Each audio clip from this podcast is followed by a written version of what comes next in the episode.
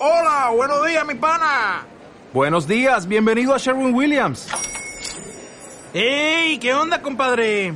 ¿Qué onda? Ya tengo lista la pintura que ordenaste en el ProPlus app. Con más de 6.000 representantes en nuestras tiendas listos para atenderte en tu idioma y beneficios para contratistas que encontrarás en aliadopro.com. En Sherwin Williams somos el aliado del PRO.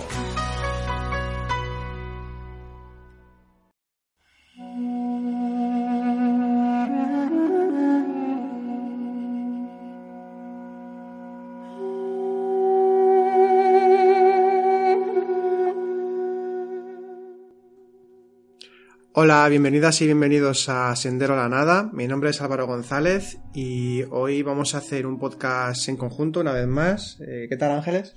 Hola Álvaro, ¿qué tal? Ángeles Soto, que es la directora de nuestro centro, de Centro Noesis. Eh, hoy va a hacer una exposición, haremos entre los dos, pero, pero sobre todo ella que tiene más conocimiento del tema que vamos a tratar y no es otro que el simbolismo de la Navidad, el simbolismo hermético, esotérico de la Navidad. Ya sabemos que, que cuando se trata de, de, los libros sagrados en general, aunque hay una parte, digamos, más popular o más externa que sobre todo eh, toma ese, ese conocimiento de, de, una forma más literal o más moral, por ejemplo, eh, también tiene un significado que es simbólico, que es eh, interpretativo de una forma más profunda, diferente al habitual y, y, justamente vamos a hablar de eso, porque el, el mito de, del Cristo, de la crucifixión, la relación con el solsticio, todo esto, vamos a hablar de todo esto. Y bueno, de hecho, eh, ya para ya comenzar e ir al grano, eh, la importancia de esta fecha en casi todas las tradiciones. Me refiero al 24-25 de diciembre, ¿Sí? que no es únicamente una fecha importante para el cristianismo, sino que es una fecha muy importante en varias tradiciones y es de lo primero que, que, vamos a comentar para ubicar la importancia que tiene esta fecha a nivel tradicional. ¿Qué nos puedes decir de esto, Ángeles? Pues la verdad que, que, sí, que la Navidad realmente es una de las fechas más importantes, pero la Navidad es la fiesta de la luz, fundamentalmente. ¿Pero qué es eso de la fiesta de la luz? Debemos de entender que realmente la Navidad, lo que se está celebrando realmente, es un evento cósmico.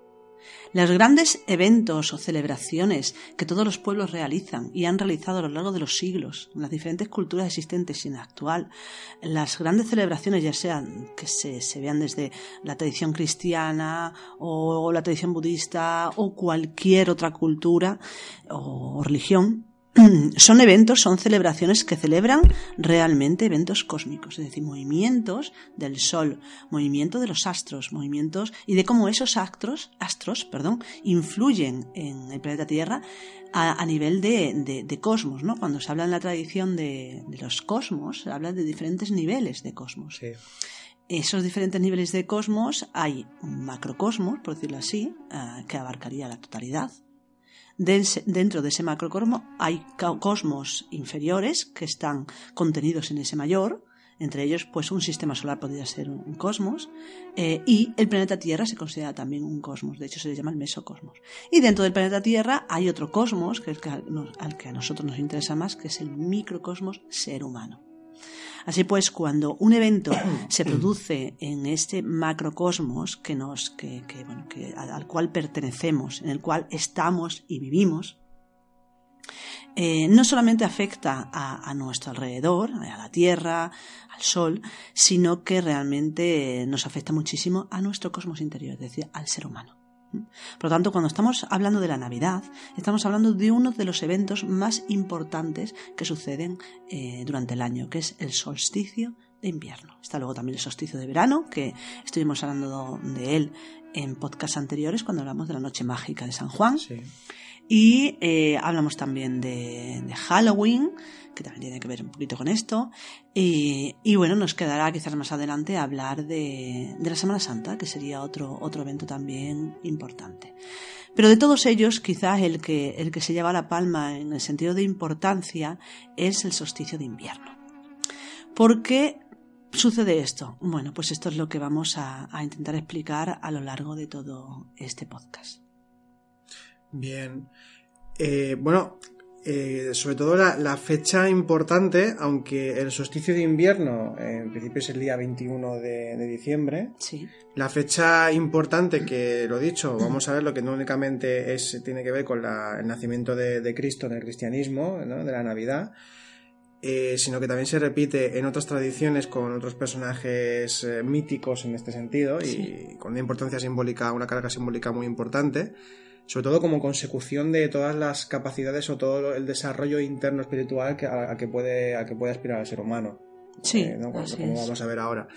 Eh, en lugar de estar justamente en el solsticio del día 21, se encuentran normalmente en lo, en lo que correspondería en el calendario eh, en, en el 24-25 de diciembre. Exactamente, así es. Esto tiene que ver precisamente con precisamente el solsticio, es decir, ¿qué es el solsticio? Solsticio, la palabra, significa sol estitiu. Mm, Los significados sol, sol parado, sol quieto.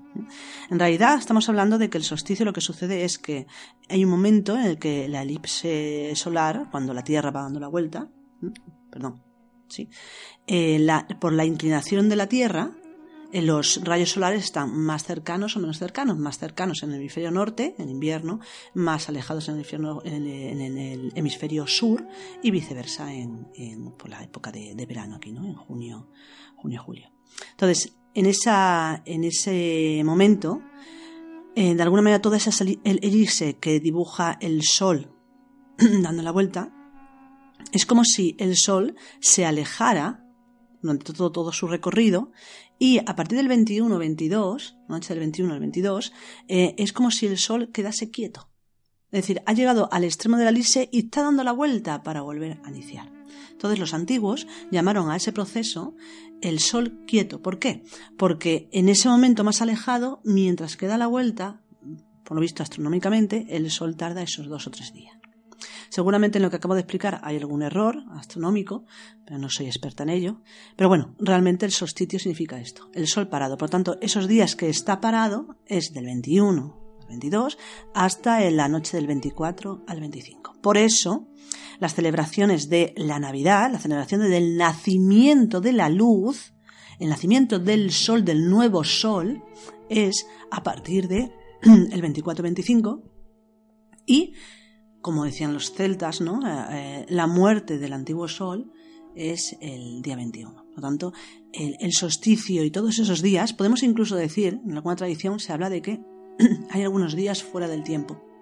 Entonces, Sí, estos días se pueden considerar en cierto sentido días fuera del tiempo, en el que el sol está parado y la labor que a través de todas esas símbolos, esas enseñanzas, esas eh, leyendas, historias que se nos cuenta a través de todas las tradiciones espirituales, es eh, a través de, esa- de esas eh, enseñanzas, lo que se nos enseña es la necesidad de que el ser humano, de alguna manera, haga luz internamente o externamente para, de alguna manera, ayudar a que el sol vuelva de nuevo a nacer. Porque una de las cosas muy importantes de la Navidad, como de cualquier otro evento a nivel cósmico, es que aquello que no se verifica internamente dentro de nosotros, se verifica externamente. Dicho de otra forma, Sucede con la Navidad de una forma muy clara. La Navidad en sí sería que nosotros mismos, en nuestro propio cosmos interno, ah, ah, tuviésemos la capacidad de hacer nacer la luz interna, nacer el Cristo, nacer el sol de nuestro interior. Pero como no somos capaces de esto y de alguna manera hemos olvidado esta, esta enseñanza profunda, lo que hacemos es verificar esa realidad, pero mm, externamente. Por eso lo que hacemos es eh, encender luces exteriores. Por eso llenamos todas nuestras ciudades de luces, encendemos un árbol de Navidad con un montón de luces, ponemos el y lo llenamos de luces, luz, luz y más luz. Y esto no es nada más y nada menos que una imitación de una imitación o una incapacidad de parar eh, esa, esa influencia cósmica que de alguna manera recibimos de este evento que se produce, que es el final de un ciclo de luz y el inicio de otro ciclo de luz importante, el nacimiento de la luz. De hecho, la Navidad en sí eh, es eso, es el nacimiento de la luz. El solsticio, el, la noche del, del 24-25, nace la luz. Y además eso se ha verificado en muchísimas tradiciones, porque hemos de decir que lo que más conocemos, sobre todo en la tradición occidental, es eh, bueno, la- la- el nacimiento de Jesucristo. Sin embargo, ya se sabe largamente que toda la, la, eh, to- todo lo que sucede en el nacimiento de, de Jesús, eh, con el pesebre, los Reyes Magos, la Virgen, San José, el buey, eh, el, el burro, etcétera, etcétera, todo esto eh, no, no es algo nuevo, es decir, es algo que se ha repetido en diferentes tradiciones espirituales. De hecho, no solamente la fecha, sino otras características como por ejemplo nacer de una virgen, eh, que el padre sea carpintero, que, que sea anunciado por una estrella. Por ejemplo, vemos el caso de Mitra. Mitra se dice que nace la noche del 24 al 25 de diciembre, exactamente igual que Jesús. Y a él se le considera el, el sol invictus, es decir, la luz que no ha sido vencida, sino que renace. Y más curioso todavía, nace de una roca. Vemos también como, bueno, muchas veces eh, los pesebres, eh, la representación de lo que es el nacimiento de Jesús, eh, lo vemos muchas veces representado no, no en un establo, sino muchas veces en una gruta, una cueva. Sí. Entonces, Mitra nace también en una roca. Vemos también, por ejemplo, Buda. disculpa, antes de que digas Sí. de Buda, comentar, el mitraísmo, para, para ubicarlo un poco, es un culto, un culto persa Sí, que, que tuvo una gran importancia en su momento cuando el Imperio Romano mucha. Eh, y bueno, era un culto mistérico que incluso tenía hasta siete niveles de, de profundización, de, de grados esotéricos. Y, y que, bueno, ahora no recuerdo tampoco el autor que lo que dijo esto, pero lo parafrasea en algún libro eh, Mircea Eliade, que el- era la religión de los legionarios romanos. Y, y, claro, como la, la- la legión estaba en todas partes, eh, ese culto mitraico empezó a extenderse por todo el Imperio Romano hasta el punto. Aquí, por ejemplo, en Tarragona tenemos mitreos y, y Sí. en muchas partes de la península, incluso hasta en las partes más extremas de- del Imperio Romano, nos encontramos con mitreos, con estos lugares de culto a Mitra. Donde hay restos de ciudad romana, normalmente hay un Sí, sí. mitreo. Se En romani- Mérida hay también. Se romaniza ese culto, igual que también se romanizó culto de, por ejemplo, de Isis o de, Sí. de Auros o de Asclepio o de otros que había. Eh, y, y, bueno, pues decir que, que tiene su importancia y que además, pues esto, ¿no? Tiene esa connotación de que, por cierto, es otra cosa que, bueno, ahora lo, lo irás comentando, pero una de las cosas que, que es importante, eh, que en, estos personajes que ahora vas a ir mencionando, varios de ellos tienen una gran relación con el sol, con la luminosidad, con el fuego también, ¿no? Con, con la luz. Sí, así es. Todos son dioses solares. Sí. Todos. sí. Y nos hablan de eso. Y volviendo a, a Mitra, eh, no sé si has comentado, eh, bueno, que, que el otro dice que, que si el mundo no fuera cristiano sería Ah, sí, no, mitraísta. no acabo, no acabo de decirlo, pero sí, sí, es decir, si, Sería si- si- mitraísta. si no irrumpe el cristianismo con, con Constantino, que fue el que lo convierte en oficial, hubiese sido, ahora seríamos más, más mitra- o sea, de cultura mitraica y no de cultura cristiana, ¿cierto? Exacto. Bien, pues nada, continúa con que te has quedado en, en Buda. Sí, decíamos que, Sí, que sí. Buda, eh, bueno, pues es engendrado también por una virgen, la virgen Maya. Corresponde, o sea, se, corresponde con pues la virginidad de, de María. Luego Aurus eh, es, el hijo de Isis, que también se la considera virgen. Y además también nació, en una gruta. Vemos que hay un montón de similitudes de diferentes mm, personajes, dioses o mitos. Krishna, nacido un 24-25 de diciembre, hijo de la Virgen de, de la Virgen Devaki y sobrino del rey Kansa, que esto es muy interesante porque resulta que este rey hizo matar a millares de niños recién nacidos intentando encontrar al sobrino. Vemos que se repite también la historia de- con Herodes, que después de nacer Jesús, pues, bueno, lo que se llama la matanza de los inocentes, fue levantando pues, un montón de niños intentando que Jesús no, bueno, que muriera también porque estaba la profecía de que lo destronaría de alguna manera. Bien, Orfeo nace también un 24 y 25 de diciembre. Dionisos nace también de la Virgen Semele y de Zeus. Hay que tener en cuenta que cuando se habla de, de la anunciación, más que de la anunciación, de la concepción ¿no? de María, es una inmaculada concepción. Es decir, estamos hablando de que es la divinidad, el ángel Gabriel, Dios, que eh, logra que se quede encinta. En este caso, en el caso de Dionisos, es Zeus quien eh, deja encinta de alguna manera a Semele, Y Zeus representa también la divinidad, ¿no? Es el padre de todos los dioses para los romanos y para los griegos. Para los Hasta griegos. el punto de que la palabra Dios viene de, de Zeus, que es Zeus. Zeus, Zeus, sí, Zeus, Zeus, sí. Y por último hablamos del dios Agni, que sí, Sí, que, bueno, que también comentar de, de- de Dionisio que una de las correspondencias con el Cristo y muy importantes es que, incluso hay, si hay alguna leyenda que llegó también a ser crucificado, pero lo que sí que eh, fue también un muerto, o sea, un dos veces nacido, eh, eh, muere en, diferentes relatos, pero él muere y vuelve a renacer. Y también el- del culto dionisíaco también hay- había una, una toma de- del vino. O sea, también que se va a heredar luego con la, con la toma de- de- del vino y del pan. Incluso creo que también puede ser que fuese pan y vino, no solamente el vino, en los cultos dionisíacos. Entonces, también es, es- es interesante ver cómo, cómo se van recopilando todos esos conocimientos y todo ese símbolo para luego juntarlo en la figura de- de- del- del cristianismo, ¿no? Del, Cristo, sí, de. Jesucristo. Mm. Agni estabas comentando. Sí, ya por último comentar, hay muchísimos más, pero bueno, contamos el, el dios hin- hindú del fuego, Agni, que nace de la, de la Virgen Maya y de Tutri. Eh, Tutri es el carpintero. Y no solamente hay esa, esa similitud, sino que también dice que fue depositado entre un asno y una vaca, y además anunciado por una estrella. Suena muchísimo a, a lo que es todo lo que se cuenta en relación al nacimiento de Jesús.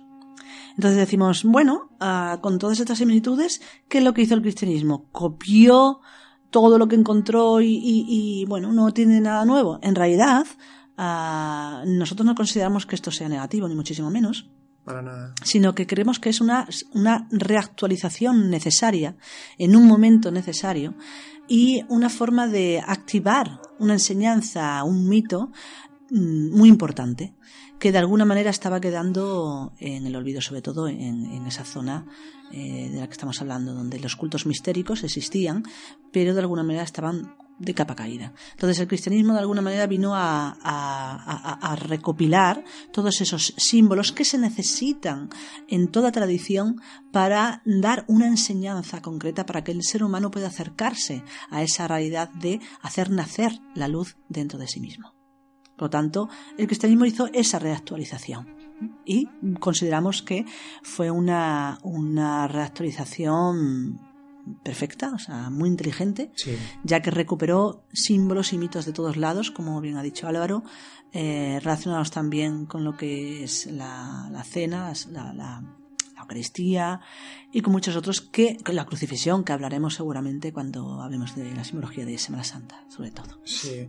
De hecho, eh, nos gustaría también remarcar que, como estaba comentando Ángeles, ¿no? que esa recopilación no hay que considerarlo eh, un- Una copia. Una copia o, o incluso una, una palabra que no es que tenga nada de malo, pero a veces se dice en un sentido peyorativo que es el sincretismo. Sí. Como que el sincretismo es como que parece que eh, hace perder valor a, a esa religión que naciente o a ese conocimiento naciente, pero es que realmente todo nace a partir de algo, de algo anterior, siempre, siempre hay una referencia anterior.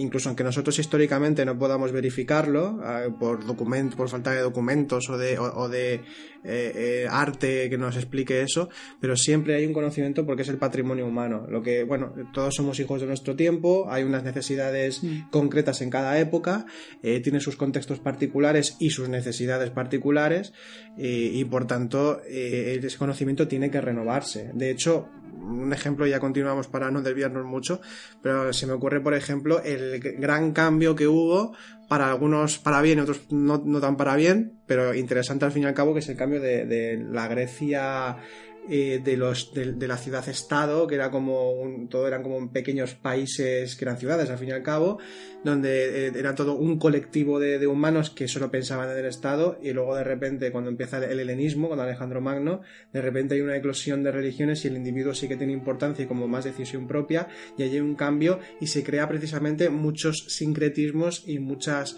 eh, muchos eh, nuevos nacimientos de religiones y líneas filosóficas de todo tipo y el cristianismo de hecho bebió, bebió mucho de eso también. Entonces, interesante tener en cuenta sobre todo esto, ¿no? Que el conocimiento no se acaba, o mejor dicho, lo que no se acaba es su no expresión. nace de la nada. No, no nace de la nada. Exactamente. Entonces, teniendo en cuenta eso, pues eh, tener en cuenta también que siempre tiene que haber una reactualización constan- constante de ese, de ese conocimiento, porque si no, se queda obsoleto. Se queda obsoleto Sí. porque las necesidades cambian. No cambia el interior humano en ese sentido, pero sí que cambia. Una vez escuché, no recuerdo a quién, decía algo así como que cuando se hace mofa de los símbolos mm, de una tradición, de una religión, esa religión ya está, bueno, pues de alguna manera obsoleta y hay que renovarse. Claro. Lamentablemente este- vivimos en, una- en un momento en que hacemos mofa de absolutamente todo, no solamente de las tradiciones espirituales, sino de los valores humanos Cierto. y de cualquier otro valor que nos, de alguna manera, nos edifique como, como seres conscientes.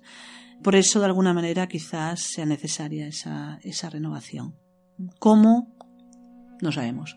Pero bueno, de alguna manera intentamos buscar, intentamos encontrar, pues quizás esa forma. Una forma que consideramos nosotros que es muy importante, no solamente es el trabajo con la propia psicología, sino también el conocimiento del símbolo. Porque el símbolo es el lenguaje eterno. Es el lenguaje sagrado por excelencia. Y además tiene niveles infinitos de interpretación.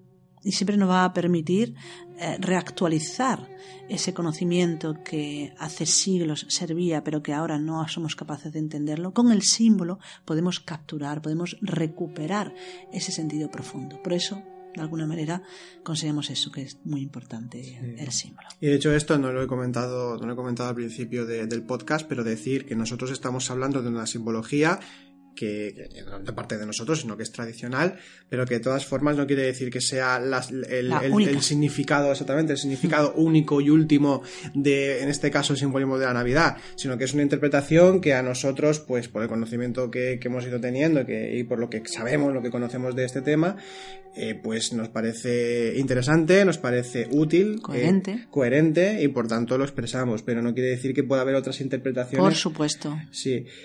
De hecho, es, de eso se trata también la, la hermenéutica espiritual, ¿no? Sí. Que es lo que nos interesa trabajar en ello, precisamente. En esas profundidades que van cambiando del símbolo y siempre, y siempre reconociendo, siempre respetando ese horizonte de, de- de lo tradicional, ¿no? De, de Sí. lo que ya, del legado que viene, ¿no? De esa cadena iniciática de conocimientos que se van, se van dando con, con el tiempo, con el pasar del tiempo. Y se renueva precisamente por eso, por la reactualización, como decíamos. Sí, Pero bueno, es. si te parece, continuamos. Sí, hablemos entonces. ¿Qué es entonces la Navidad? La Navidad, decimos, es un evento cósmico. Es, se celebra realmente el nacimiento de la luz. Entonces, cuando hablamos de eso tenemos que entender que esa Navidad, ese nacimiento de la luz, se da a cuatro niveles. ¿Cuáles son esos cuatro niveles? El primer nivel es la Navidad cósmica, del que hemos hablado un poco, lo hemos hablado un poquito más. El segundo nivel es la Navidad histórica.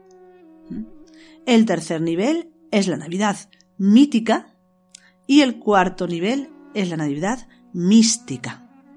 Bien, hablamos entonces de la Navidad cósmica. Como hemos comentado antes, se debe a el solsticio, que de alguna manera afecta. Estamos hablando también de lo que es el día más corto y por lo tanto, a partir del solsticio de invierno empieza a crecer la luz. Y esto se ha llamado tradicionalmente la puerta de los dioses. Según la tradición existen dos puertas eh, durante el año, la puerta de los dioses y la puerta de los hombres y uno es en el solsticio de, invierno y el otro es en el solsticio de verano, en San Juan.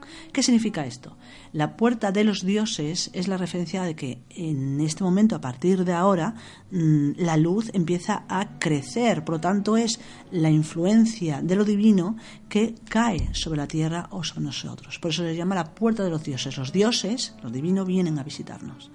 La puerta de los hombres sería lo contrario. A partir de, del 21 de, de, junio, en San Juan, la luz empieza a decrecer y empieza a crecer la noche. Por lo tanto, se considera que como si las fuerzas humanas uh, tuviesen más presencia y la luz cada vez menos. Por lo tanto, se llama la puerta de los dioses.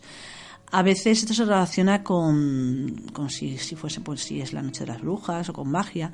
En cierta medida sí es, pero no en un sentido negativo ni muchísimo menos. Aunque haya crecimiento de oscuridad, no implica nada malo, nada negativo, sino que es la otra contraparte que tenemos que integrar inevitablemente. Esas dos, la parte oscura y la parte luminosa. Pero ahora, la Navidad realmente está hablando de esa parte luminosa, está hablando de ese nacimiento del Cristo Sol Invictus, que realmente es ese anciano que casi muere y ese niño que vuelve a renacer. Y eh, lo más interesante de este evento cósmico, yo, bueno, a veces eh, eh, comento ¿no? a las personas, a los alumnos, ¿no? decir, fijémonos, estemos atentos durante estos días, porque aunque realmente la Navidad sea algo interno que tenemos que vivir durante mucho tiempo, un proceso iniciático largo, a nivel cósmico todas las influencias externas nos afectan. Por lo tanto, es interesante eh, que esos días estemos un poco atentos a, si notamos algún cambio en la percepción, en, las sensaciones, algo, porque realmente esa luz que empieza a crecer algo nos tiene que afectar igualmente que afecta a lo que es pues la planta, la naturaleza, igualmente nos afecta a nosotros como microcosmos dentro de ese macrocosmos. Ese entonces sería lo que es la Navidad cósmica.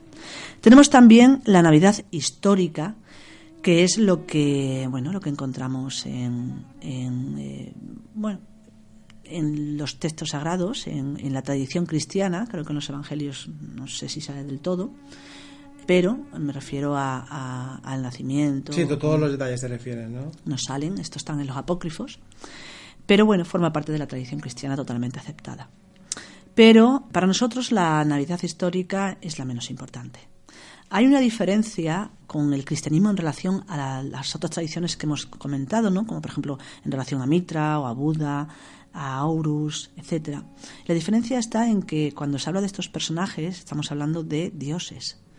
Por lo tanto es mitología. Por lo tanto es simbología, es conocimiento del símbolo, del arquetipo.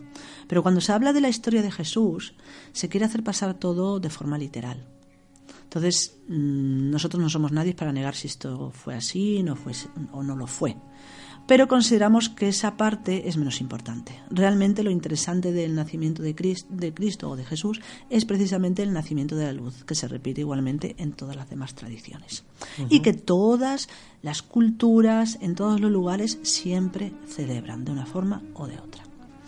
Entonces, eh, vuelvo a decir, lo histórico eh, no le quito el valor, eh, ni muchísimo menos, pero es la parte que menos nos interesa a nosotros.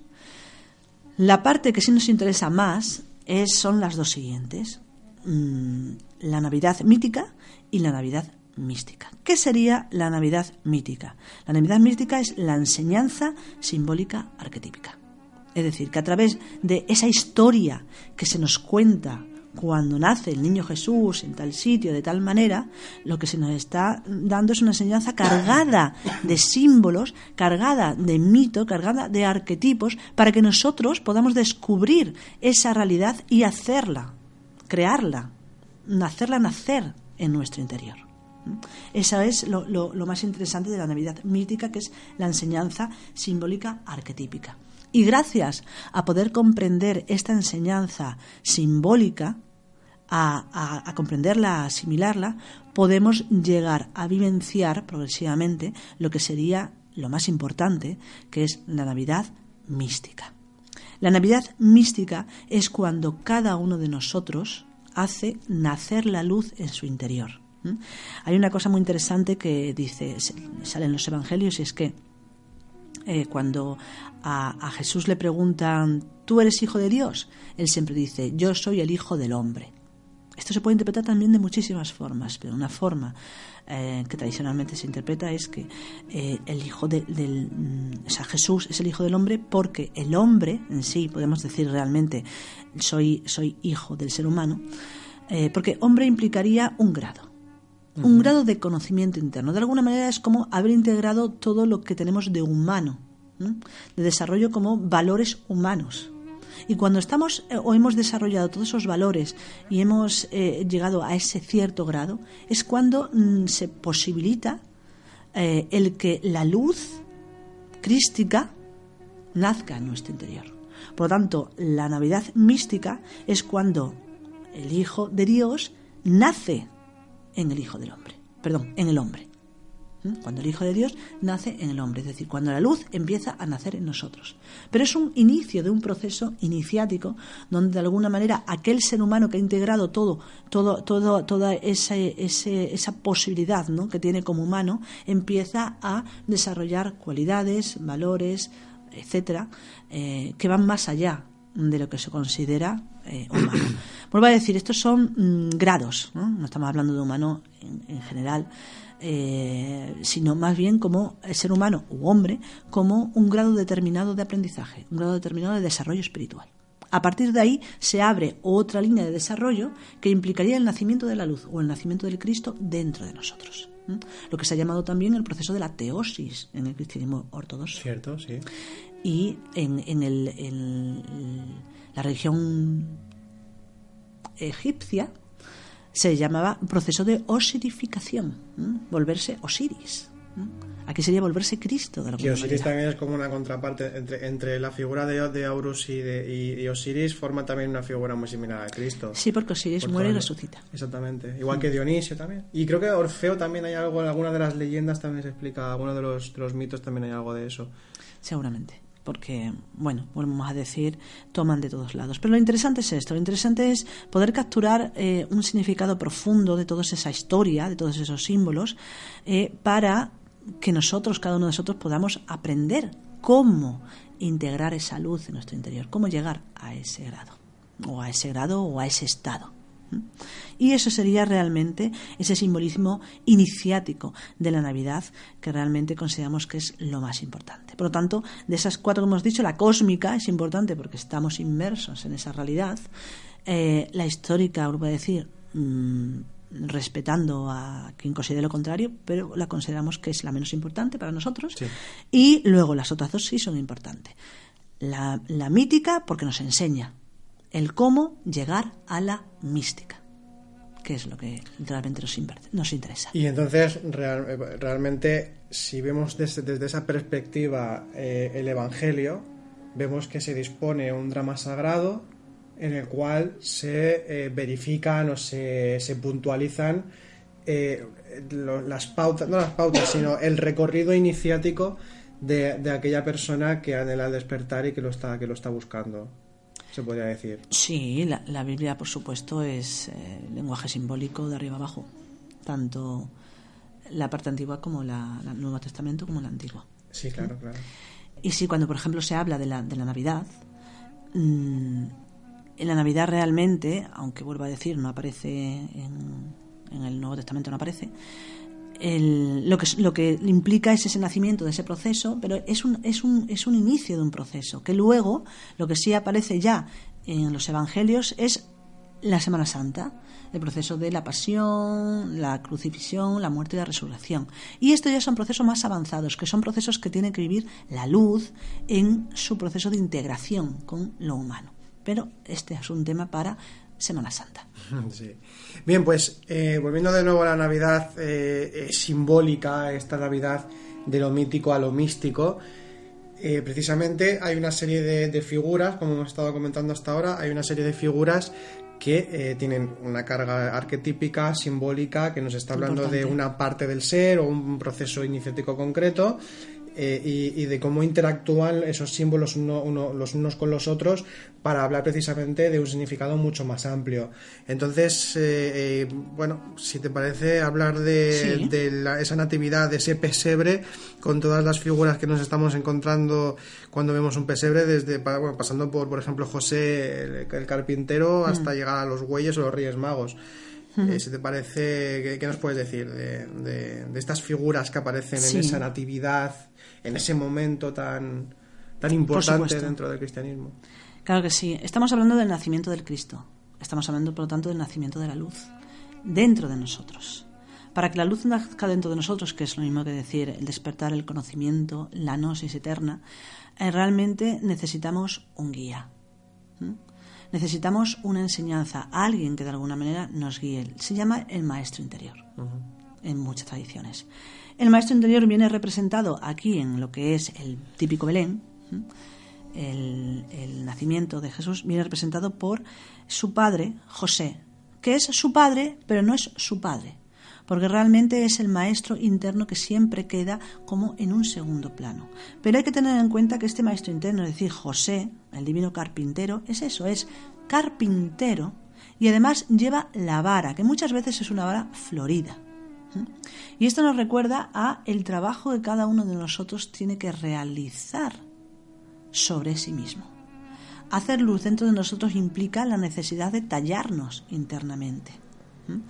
Esto se habla también cuando se nos dice que somos piedras brutas y que tenemos que cincelar la piedra, eh, que en la alquimia sería la piedra filosofal. En este caso, nosotros mismos tenemos que tallar nuestra vara, y nuestra vara es nuestra columna vertebral, a través de la cual eh, despiertan todas esas capacidades a que podemos llamar, pues, eh, por ejemplo, los chakras, ¿no? que viene representado precisamente por esa vara, florida, que a veces se representa pues, con los nardos, etc. Y es el carpintero, es decir, aquel que enseña a trabajar la madera, aquel que enseña a trabajar la columna aquel que enseña a trabajar internamente. José es el maestro interno.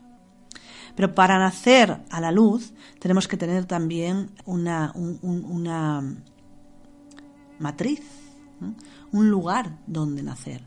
Viene representado por la gruta, viene representado por el establo, pero la gran representación de esa materia cósmica, sagrada, universal, es la Virgen María, que llamamos Virgen María, pero que es existe en todas las tradiciones y que nos habla de la gran matriz universal. Los hindúes, los hindúes le llaman la, la, mula prakriti, es decir, la gran materia. Pero materia no en un sentido ah, de algo, bueno, con lo que podemos tocar y ver únicamente. Para el hinduismo, la matriz universal es todo lo manifiesto en el universo, incluido un pensamiento. Por lo tanto, esa, esa realidad en la que la luz se puede verificar, se puede plasmar y se puede manifestar es su Divina Madre, la Virgen María, que representaría esa gran materia, ese, útero generador donde por obra y gracia del Espíritu Santo, es decir, por obra y gracia de las energías divinas, se puede despertar a esa realidad luminosa. Además se, repite ese símbolo justamente en las leyendas que hablan de las vírgenes que se encuentran en pozos eh, o, que, o que, bueno, en pozos o grutas o también incluso las que se guardan eh, en catedrales o iglesias en la cripta. En la cripta, que también es, evoca esa, ese lugar de gestación oscuro, húmedo que evoca ese, esa gestación de la madre tierra la madre, tierra, como útero, generador de la vida y mm. no solamente de la vida sino de la luz ¿Mm? pero fijaos que es curioso porque es hay que estar en oscuridad para salir a la luz. Por lo tanto, la cripta, por lo tanto, la gruta, por lo tanto, pues eh, esa materia universal, esa matriz universal de la que todo surge y de la que la luz ha de surgir también. Hablamos entonces que esto sucede en Belén, eh, donde nació Jesús, era Belén. Pero históricamente Belén no existía cuando nació Jesús. Eh, se creó esta ciudad posteriormente por influencia del mito, ¿no? Y es curioso, porque, pero porque aparece, porque aparece fundamentalmente por el significado del hombre, del nombre, perdón. Belén significa, en hebreo, la casa del pan o la casa de las vigilias, que es lo mismo que decir la casa de Dios, porque la casa de pan, el pan hace referencia al alimento espiritual. Y las vigilias, la casa de la vigilia, hace referencia a estar despierto. Por lo tanto, Belén es el lugar iniciático el lugar donde uno despierta, el lugar donde uno se alimenta espiritualmente. Y esto se puede interpretar de dos formas. A nivel simbólico, como lo estamos hablando, la luz solamente puede despertar por influencia de lo consciente, por influencia de lo espiritual, por influencia de lo divino. Pero también se puede entender quizás a nivel histórico, en el sentido de que cuando se habla de que Jesús nació en Belén, se está hablando de que Jesús nació dentro de lo que era una comunidad de tradición espiritual muy profunda, que no era el simple judaísmo. Bueno, se dice, hay, muchas versiones, pero mm. una de ellas, por ejemplo, los esenios. sí, se, habla, de los esenios, exactamente. No sabemos si será así o no, pero se habla de los esenios y si estamos de acuerdo en que eh, si un ser de tal calibre nace no puede nacer mm, de cualquier persona. Por lo tanto, María, tanto María como José, seguramente eran iniciados en, un, en una bueno pues en una comunidad mm, religiosa o una comunidad espiritual bastante profunda, bastante desarrollada en ese sentido. Eh, vuelvo a decir, esto no lo sabemos, pero bueno, es, es una posibilidad. Eh, también eh, nace en el pesebre, cuando se habla de un pesebre, se habla como de un lugar pobre, donde se resguardan los animales. Y esto es así porque representa esa pobreza, eh, la pobreza interior en la cual debe de nacer la luz. Es decir, para que la luz, la comprensión, ah, lo espiritual nazca en nosotros, es, bueno, esto es, una, una un síntoma de que realmente somos pobres espiritualmente, que no tenemos ese conocimiento y por lo tanto hay que ser pobre para que pueda nacer en nosotros esa luz, para volvernos ricos de alguna manera internamente y espiritualmente. Y eso es lo que representaría ese nacer en ese establo, en ese pesebre. Pero es muy interesante esto del pesebre o del establo porque además de representar esa pobreza, en ese establo había dos animales concretos, o sea, el buey y el asno, y que tienen una, un simbolismo muy interesante para todo lo que es el conocimiento pues, de eh, cómo podemos eh, desarrollar pues, ese, ese conocimiento para integrar la luz o hacer despertar en nosotros, hacer nacer la luz. Al ser dos que serían como diferentes polos, ¿no? De bueno, diferentes líneas de trabajo interno. De hecho, el buey en sí, ¿qué es el buey? El buey es un toro domesticado. El toro representaría las fuerzas desatadas, las fuerzas pasionales, ¿no? Todo, el ego incluso, que hay que torear, ¿no? El simbolismo del toreo, nos guste o no nos guste, pero el símbolo del toreo es muy significativo y muy interesante en este sentido. El toro hay que torearlo, hay que, hay que de alguna manera aprender a que, no nos, que no nos corne, ¿no? Pues el buey sería esa fuerza totalmente dominada, no solamente dominada, sino eh, domesticada en el sentido de que se vuelve algo útil. Es la antítesis totalmente simbólica del toro. Y es esa transformación de la energía bruta en energía útil para nuestro trabajo interno no solamente dominamos eh, la fuerza desbocada del ego, sino que además se vuelve esa energía, se vuelve algo útil para nuestro proceso. Porque el buey nos ayuda a arar la tierra, por ejemplo. Por lo tanto, eh, sería algo, una, energía totalmente eh, enfocada hacia el trabajo interno, hacia el desarrollo y el despertar de la luz. Y por otro lado está el asno, ¿Qué representaría el asno? Bueno, todos sabemos que el asno muchas veces representa pues esa tozudez, ¿no? Y por lo tanto es la representación de la mente. No olvidemos también que en el Domingo de Ramos Jesús entró en Jerusalén subido en un, en un asno. Y uno de los símbolos que se, que se habla, uno de los sentidos de ese símbolo es, es el dominio de la mente, es decir, la mente totalmente dominada. Entonces, el asno representaría esa tozudez de la mente, ese empeñarnos en querer ver las cosas de una forma y no ser capaces de abrir nuestra mente a otra realidad. Por lo tanto, el burro, eh, adorando al Cristo, adorando a, la luz, sería esa mente al servicio de lo espiritual, al servicio del nacimiento de la luz. ¿Mm? Y este sería el simbolismo de estos dos animales ahí en, el pesebre. Y por último, uno de los, uno de los em, símbolos más importantes es la estrella. La estrella que guía a los reyes magos en el desierto.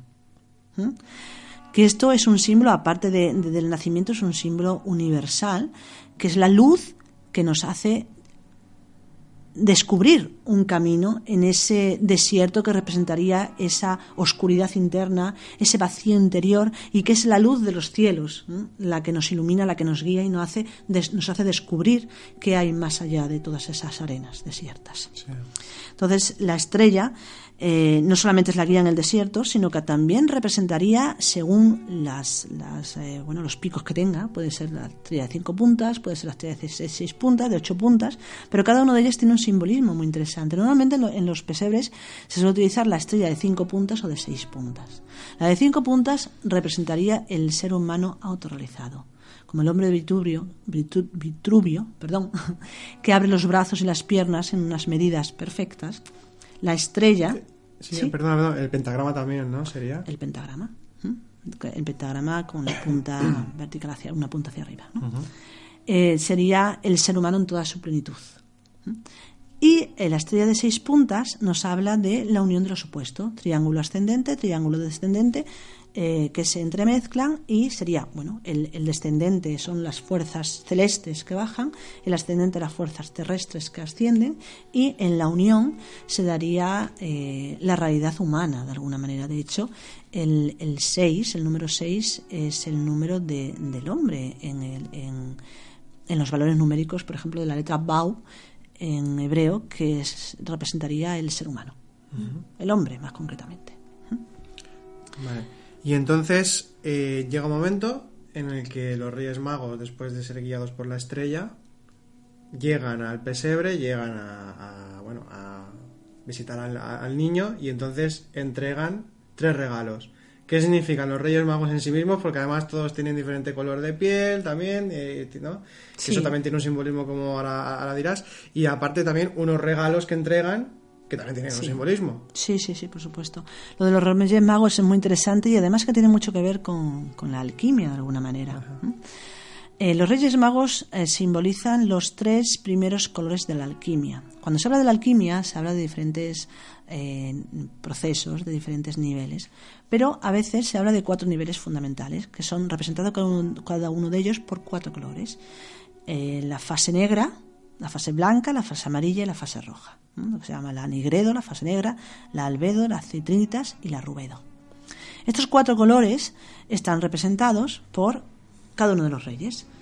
Baltasar, que creo que es el Negro. el negro, Sí. es la primera fase, la fase negra, que en alquimia representaría, y en alquimia no solamente, sino en un proceso espiritual, la fase negra representaría eh, ese momento donde uno empieza el conocimiento realmente, pero todavía no ve, no tiene capacidad para distinguir ni para ver. Por lo tanto, mm, vamos como ciegos.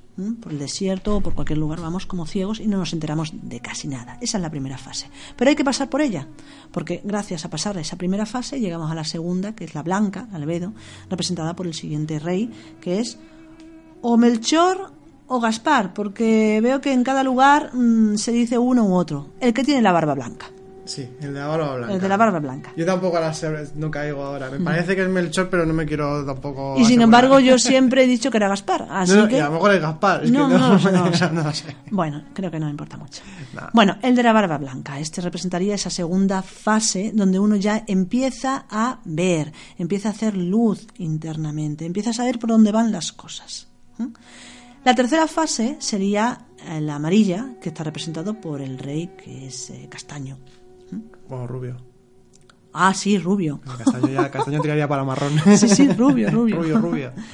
Eh, el- el- esta fase, la fase amarilla, citrin- citrinitas en alquimia, representaría ya un grado de sabiduría.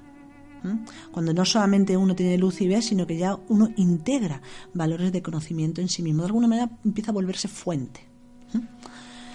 Y por último, el, color rojo vendría representado por el Cristo el niño, que de alguna manera estos tres colores tienen que adorar. Estos tres colores de la alquimia, estos tres procesos van, eh, tienen el sentido de la consecución o querer obtener eh, esa última fase que sería el desarrollo de la completitud de lo que uno es, o el inicio, por cierto, el inicio realmente de ese desarrollo que es el nacimiento del Cristo, el nacimiento de la luz dentro de nosotros, y que viene representado por el color rojo.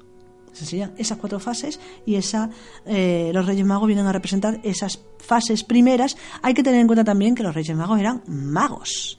Cuando se habla de magos se habla de iniciados. Se hablan de personas que sabían, se hablan de profetas, se hablan de personas que, que realmente, o de seres, ¿no?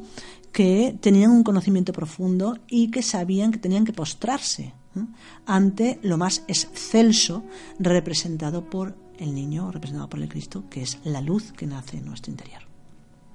Y los regalos que le dan, eh, oro, incienso y mitra, representan ah, los valores que el Cristo tiene que, de alguna manera representa todo el trabajo que el niño que acaba de nacer tiene que realizar, la luz que acaba de nacer dentro de nosotros tiene que trabajar, tiene que realizar para integrar todas sus posibilidades. Esto a mí me parece también muy importante, y lo has comentado ya eh, en un par de ocasiones en este podcast, que es eso, ¿no? Es decir, que no es únicamente que uno empiece desde cero o- y entonces llegue hasta cierto lugar iniciáticamente y ya está, sino que primero hay que llegar hasta cierto punto y cuando uno ya ha integrado una serie de cosas, que son muchas, tiene que continuar. O sea, hay una continuación en el camino. Por supuesto, todos son niveles. ¿eh? Hay, hay un montón de niveles en todas las tradiciones. Se hablan de diferentes procesos en diferentes niveles gra- graduados, es decir, de menor a mayor. Y cuando estás en una fase, tienes que integrar todas las posibilidades que se dan en esa fase, todo el aprendizaje.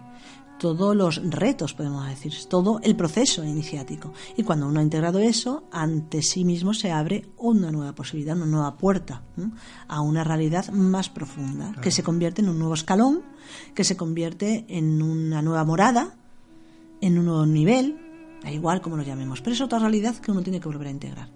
Cuando hablamos del nacimiento de la luz en nosotros, es una realidad muy elevada, pero no es la última.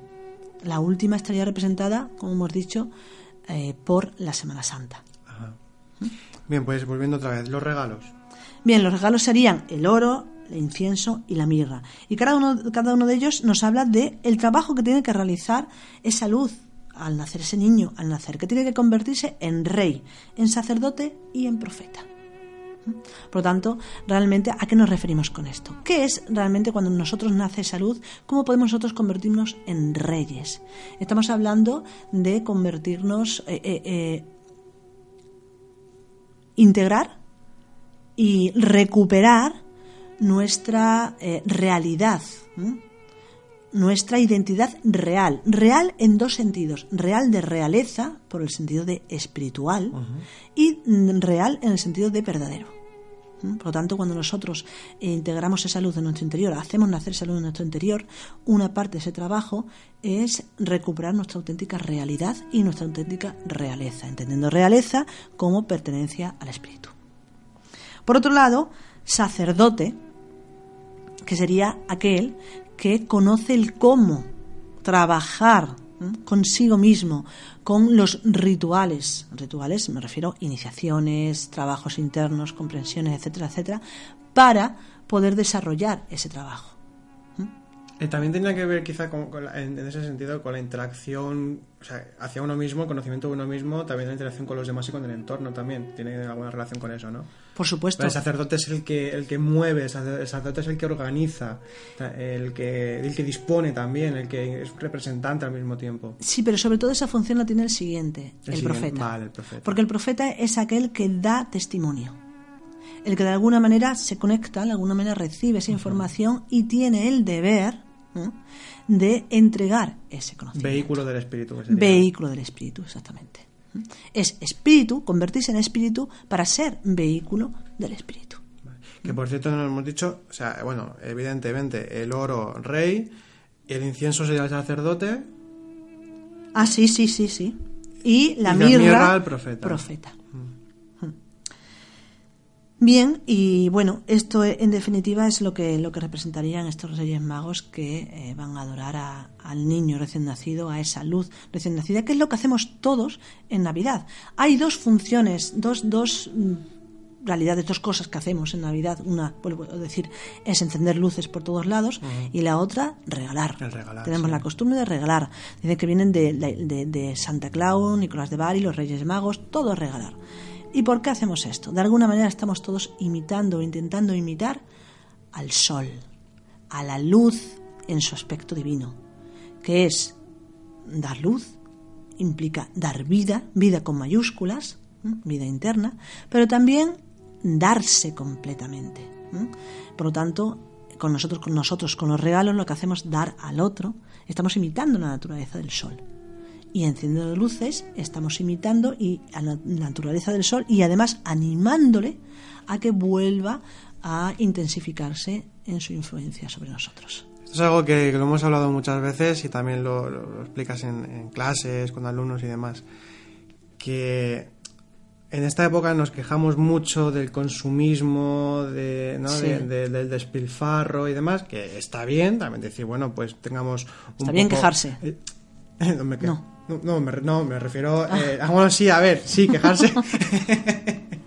no, sí, pero me refiero a quejarse, pero es decir, no, que tengamos que estar enfurruñados, ¿no? Pero de, hacer un poco de autocrítica, de decir, bueno, aquí estamos despilfarrando mucho, muchos sentidos, energéticamente incluso, pero también con el despilfarro ese consumismo que, que se nos vende y tal. Pero esto a veces es motivo para que mucha gente o no quiera regalar o no, o no quiera participar de, de ese tipo de festividad, que es totalmente legítimo, pero tú tienes un punto de vista que, que me, me gustaría que lo compartieras también en este podcast, porque me, me pareció una, como una pequeña vuelta de tuerca y me parece coherente también, ¿no? El, el tema de regalar, que ya que se disponen las, la- las energías mismas cósmicas y, y se dispone todo para que a uno se le active eso internamente, Sí. pues lo bello que es el regalar y lo bello que es eh, el participar también de esto, si lo vemos desde ese punto de vista. La verdad es que sí, lo que pasa que tal y como estamos socialmente y energéticamente, hay que, hay que tener en cuenta que el regalo de alguna manera en Navidad ha perdido la función que realmente tenía, porque ahora nos regalamos constantemente, a nosotros mismos incluso nos regalamos.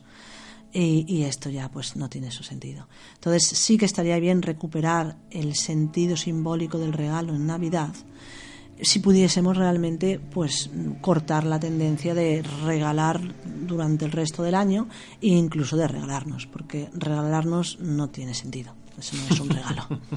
y sin embargo lo hacemos mucho también. Sí, constantemente. Entonces sí, y además es que se- un regalo no tiene por qué ser algo material, ni muchísimo menos. Puede ser compañía, puede ser una sonrisa, puede ser apoyo moral, puede ser cualquier cosa, y eso ya merece mucho más la pena que cualquier cosa a nivel material.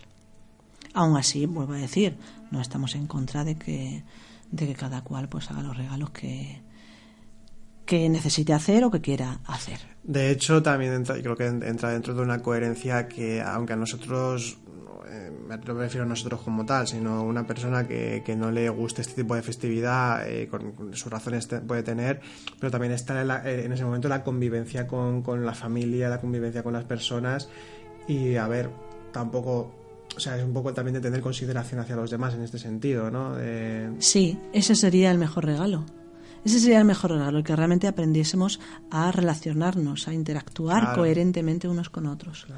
Y la familia, que no tiene por qué ser solamente la familia, sino las personas allegadas, las personas cercanas, También, aquellos que conoces, ya sea familia, ya sea amistades, porque tienes un vínculo. Y de alguna manera la Navidad nos, nos debería de servir para activar ese vínculo que existe realmente entre los diferentes niveles de cosmos. El sol da la luz a la Tierra, la Tierra da de comer, a- a- nos da de comer a nosotros como microcosmos.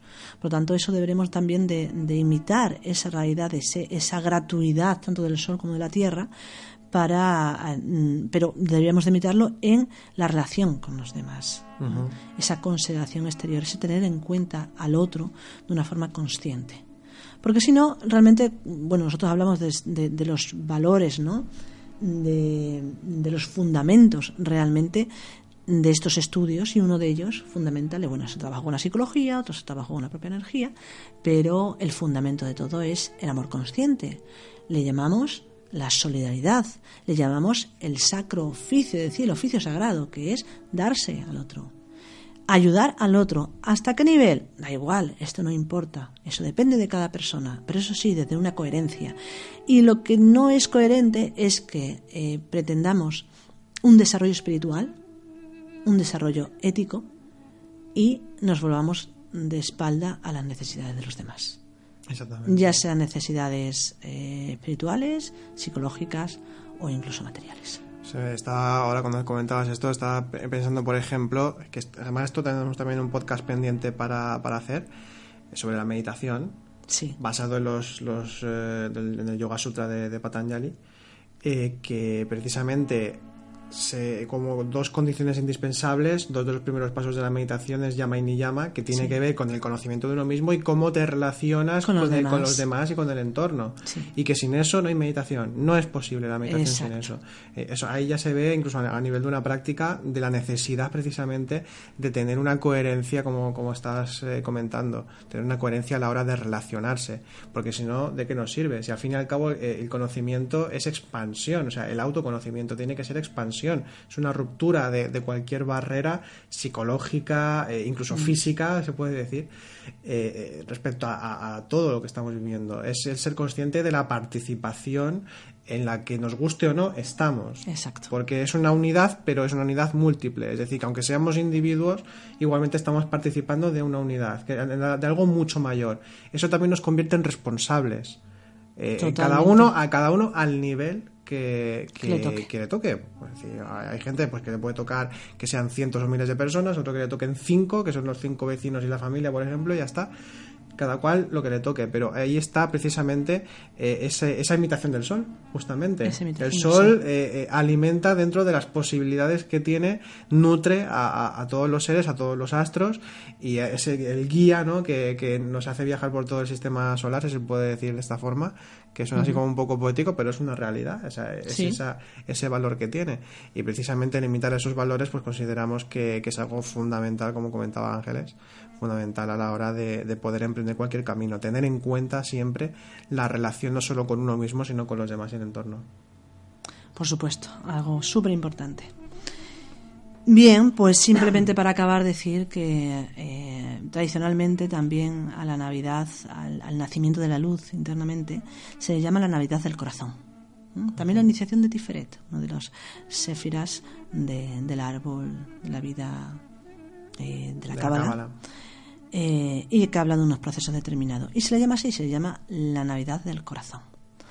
Y simplemente para acabar, que es de todo corazón, desde nuestros mayores deseos, deseamos que paséis pues unas navidades estupendas. No Sí. lo veremos a oír antes de que llegue otro podcast. Sí, hay un podcast ahí planeado. Pero, que- claro, pero nada, deseamos que, que nos gustaría que este, este podcast sirva para poder mirar la Navidad desde otro punto de vista, un punto de vista más profundo y como una oportunidad, una oportunidad para compartir, para interactuar más conscientemente con los demás, desde esa ayuda que podamos otorgar desde una sonrisa, una simple sonrisa, un abrazo y que además de eso estemos conscientes de si realmente sentimos esos efectos del solsticio y de ese nuevo nacimiento de la luz y sobre todo cómo podemos nosotros integrar todas esas enseñanzas eh, para que algún día, esperemos que no muy lejano, en cada uno de nosotros pueda nacer realmente una estrella, pueda nacer realmente un sol, pueda nacer la luz. Feliz Navidad. Muy bien, muchas gracias Ángeles. Bien, pues ya despedimos este podcast, esperamos que, que os haya sido de utilidad, que os haya gustado. Os damos las gracias por acompañarnos, eh, poco a poco vamos siendo más eh, en, en este, Sí. en este podcast, así que os damos de nuevo las gracias por ello. Eh, llevamos ya casi un año, empezamos en febrero, Febrero. de este mismo año, así que falta poquito para hacer el año. Y muy contentos con la recepción que, que está teniendo este, este podcast, esperamos que, que continúe de esta forma. Hay muchos contenidos que estamos que tenemos ya planeados para hacer para el año también el año que viene, así que, que hay cuerda para rato.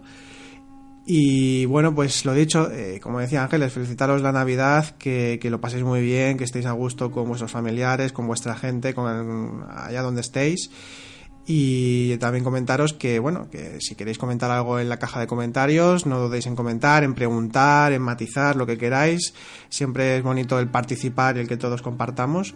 Y eh, también si queréis eh, visitar nuestra página web podéis encontrar allí también artículos y otros podcasts publicados en noesiscentro.com y si también si queréis escribirnos alguna cuestión a nuestro mail es info arroba noesiscentro.com entonces ahí nos podéis encontrar también por ahí o en redes sociales, nos buscáis como Noesis Centro, estamos en Facebook, bueno, lo típico, Facebook, Twitter, Instagram, eh, tenemos varios, no tenemos mucha actividad porque no somos muy, muy de redes sociales, pero bueno, también podemos encontrarnos Lo por ahí. intentamos. Lo intentamos.